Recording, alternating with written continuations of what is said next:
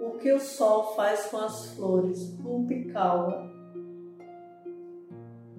Sou a primeira mulher da minha linhagem a ter a liberdade de escolha, a construir o futuro como bem entender, dizer o que vier à minha mente quando eu quiser, sem ouvir o barulho do chicote. São centenas de primeiras vezes pelas quais sou grata cenas que minha mãe e a mãe dela e a mãe dela não tiveram o privilégio de viver.